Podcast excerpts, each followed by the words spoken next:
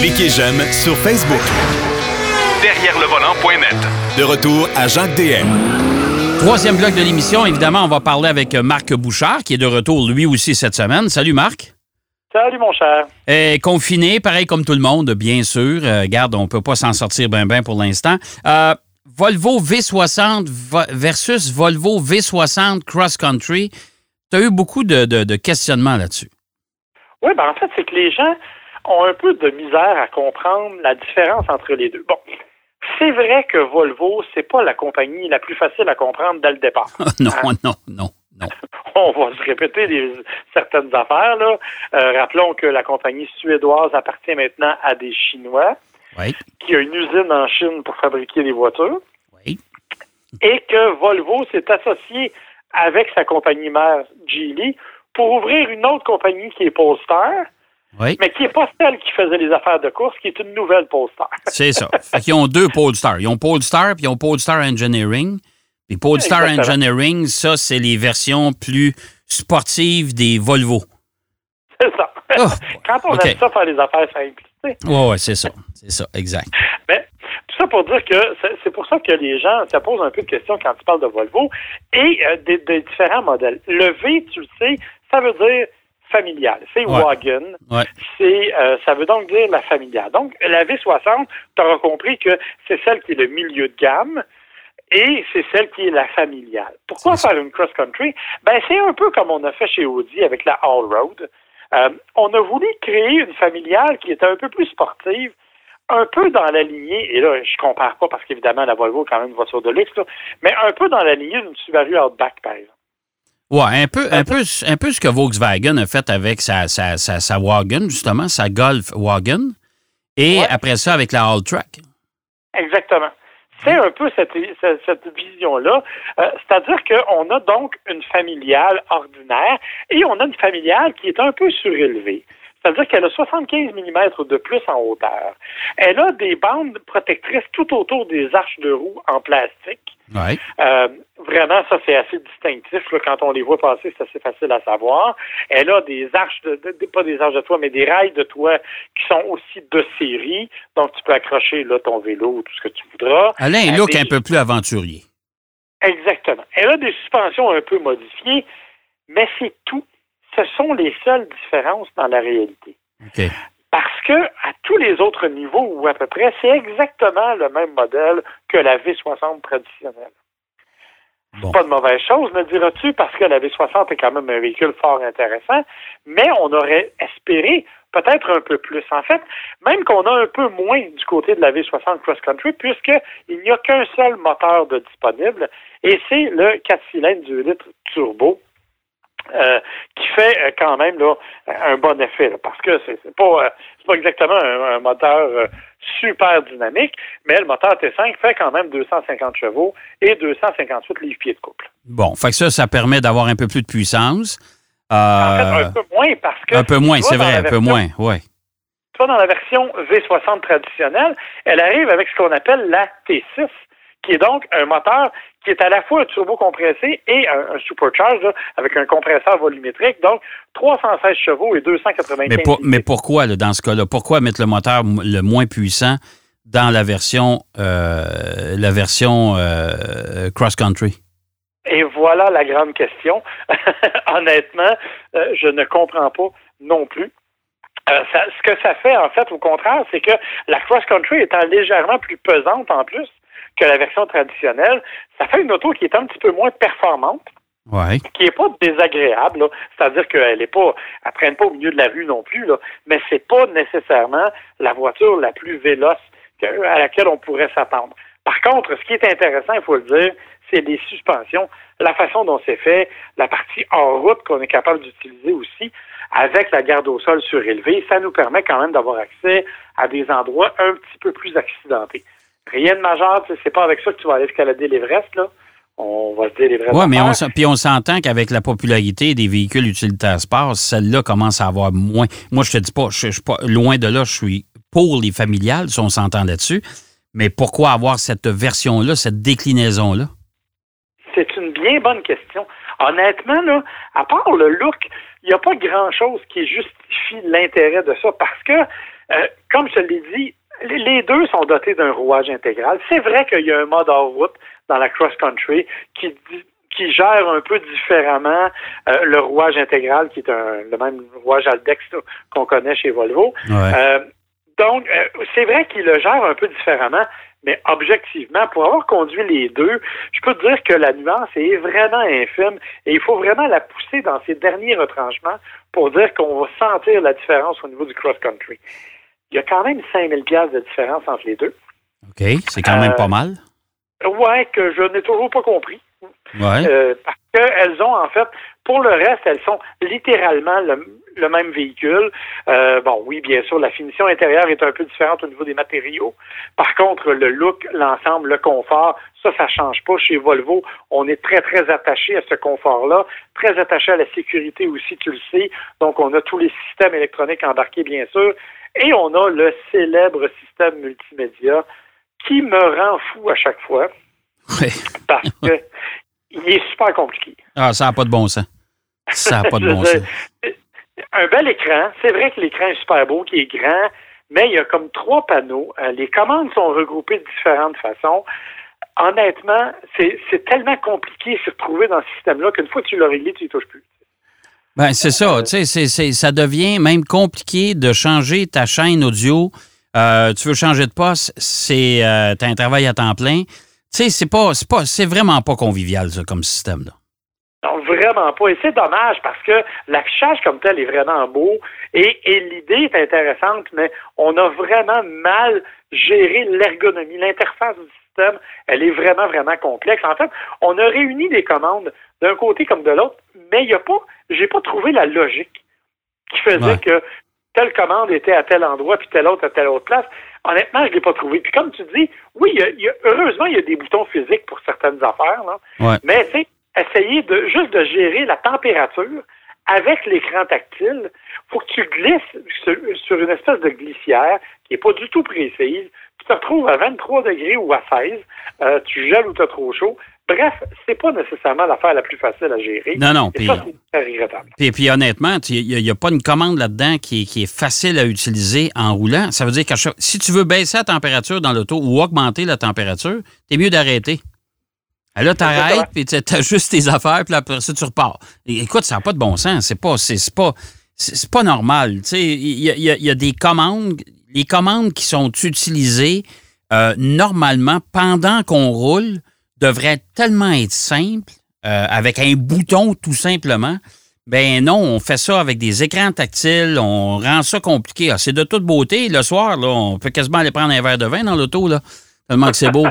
mais euh, c'est pas un bar, c'est un char. oui, non, effectivement, tu as bien raison. Et c'est vraiment le principal défaut de la plupart des véhicules Volvo, d'ailleurs. Hein. Euh, on a vraiment misé là-dessus dans tous les véhicules de toutes les déclinaisons. C'est malheureusement le système qu'on a retenu et qui, à mon avis, est beaucoup trop complexe pour rien. Mais dans l'ensemble, ça fait quand même un véhicule qui est intéressant. On va, ben oui, ben oui, si on ben des vraies affaires, là, il n'y a pas un gros espace de chargement. Hein. C'est pas, euh, c'est pas avec ça que vous allez déménager euh, votre belle-mère. Là. Non. Euh, mais par contre, la stabilité est intéressante. La direction est correcte, pas super communicative, c'est-à-dire que des fois, on a l'impression qu'on perd un peu contact avec la route, mais dans l'ensemble, c'est un véhicule qui est vraiment agréable, qui est vraiment beau. Moi, j'aime beaucoup, en tout cas, ce genre de. Comment je pourrais dire? Tu sais, tout le design, toute la façon de faire de Volvo qui est très, euh, très scandinave. Ah oui. Tu sais, quand tu vas chez Ikea, tout est blanc, tout est épuré. On, a un peu cette sensation-là euh, quand on est dans une Volvo et je trouve qu'on a très bien réussi de ce point de vue-là. Bon, écoute, c'est euh, il reste à savoir maintenant si vous avez le goût de payer 5000 pièces de plus pour en, avoir une qui peut-être pourrait vous amener dans le bois quelque part éventuellement. Ça, moi, je suis pas sûr. Mais que les gens utilisent ce genre de voiture-là, bien entendu, pour aller dans les bois. ben oui, ben oui, on va à chasse à l'orignal avec un station, c'est sûr. Ça. Bon, écoute. Euh, deuxième sujet aujourd'hui, ça, ça, je trouve ça intéressant parce que moi, je suis dans la fin des bébés boomers. Euh, toi, t'es pas d'un bébé boomer, c'est pas en tout. Et puis, il y a les milléniaux. Ah, moi, je suis limite génération X. Ah bon, c'est ça, vois-tu? Euh, alors, les, euh, les, les goûts pour les voitures de collection, moi j'en suis un, un collectionneur, puis j'aime les voitures de collection. mais ce que moi je veux avoir, puis ce que j'ai, versus les milléniaux, c'est le jour et la nuit. Oui, et c'est vraiment le jour et la nuit. En fait, ce qui est intéressant, bon, c'est, ça a été fait là, c'est une étude qui a été faite par rapport aux, intérêts que les gens manifestaient sur Internet aux voitures de collection. OK? C'est pas une étude scientifique, on va se dire les vraies affaires, là. C'est pas, il y a personne qui s'est assis et qui a fait des sondages très élaborés. Mais c'est quand même une bonne idée parce que ça nous donne une idée de l'intérêt des gens selon les groupes d'âge. Il y a des voitures qui font l'unanimité. OK? Les muscle tout le monde aime ça. Ah, ouais. ouais. Les Mustang, Challenger, Charger, Corvette, euh, ça, c'est des, des Camaro. Ça, ce sont des véhicules qui font l'unanimité, peu importe le groupe d'âge. OK, ça a traversé, ça a traversé les décennies et ça a gardé quand même un certain attrait. Oui, mais c'est pas nécessairement la même génération qui plaît à tout le monde. C'est-à-dire que moi, par exemple, euh, moi, je tripe sur les Corvettes des années 57-58, qui étaient magnifiques. Ouais. Euh, les plus jeunes vont préférer celles des années 80. Mais on s'entend sur le modèle. Sauf que là où c'est particulier, c'est quand on regarde des modèles qui ont vraiment attiré l'attention. Écoute, si tu vas voir du côté des baby boomers, OK? Et là, tu vas être très étonné, autant que moi, je suis persuadé. Parmi les modèles, Chevrolet SSR. Et Monsieur le curé, excusez. oui, exactement. Chevrolet SSR, là, hein? si vous, pour ceux qui ne le replacent pas, là, c'est l'espèce de pick-up muscle car que Chevrolet a sorti au milieu, un peu au milieu des années 2000. Là, je dirais oh, ouais, c'était une espèce de, de, de, de, style rétro des pick-up des années 50, là.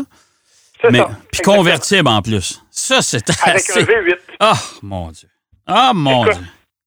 Ça, ça, alors ça, tu vois, ça, ça a un certain intérêt. Comme l'autre qui m'a vraiment étonné, c'est la Plymouth Prowler. Ben, voyons donc. Tu sais, le char que moi, je, quand j'étais jeune, je l'avais en Hot Wheels, puis je trouvais ça bien cute. En Hot quand Wheels. Quand je l'ai vu en, vrai, j'ai fait Ah, tiens, c'est moins cute d'un ouais. Mais. Et puis, il n'y a rien à foutre avec ça, c'est vraiment pas. Excuse-moi, mais les deux véhicules que tu viens de nommer, là, euh, moi, je peux te dire, écoute, parle-en à mon ami Michel Barrette qui a roulé un SSR au Grand Prix de Trois-Rivières faire des tours à du monde, OK? Oh, Sur le circuit, puis après trois tours, les freins étaient finis. Ah ben écoute, moi, j'ai, quand j'ai commencé, euh, j'ai conduit cette voiture-là comme voiture de presse. Elle était jaune pétant. Ouais. Puis c'était épouvantable, c'était mou, c'était une guinée, cette affaire-là. Là. Ça n'a pas, de bon sens. Ça n'a pas, de bon, sens. Aucune commodité. La boîte en arrière, mettre du stock là-dedans, c'était épouvantable. Euh, la, ah la Prowler, tu veux faire quoi avec ça? Ah non, puis la Prowler, ben justement, c'est pas Michel Barrette, il y en a eu une aussi. Ah, il y en a eu euh, une, ouais. Puis c'est pas des voitures qui prennent de la valeur, hein. Je suis obligé de te dire qu'en tout cas, à date, là. Pas du tout. Quand je regarde les prix, d'ailleurs, c'est pas, pas des voitures. Les autres, après, bon, ça a plus de bon sens. Tu sais, une Austin Healey du début des années 60. La S, ouais. 3000, qui est une belle voiture. La Ford Thunderbird. Ouais, euh, ça dépend à quelle génération. Ouais, mais tu vois, les, les baby boomers ont une préférence pour la dernière génération, celle de 2002. Ah, ouais? Ouais. Ben, pas moi. Moi, c'est pas mon cas. Non. Ben, en fait, c'est parce qu'elle est plus abordable, probablement, parce que les autres sont achetables.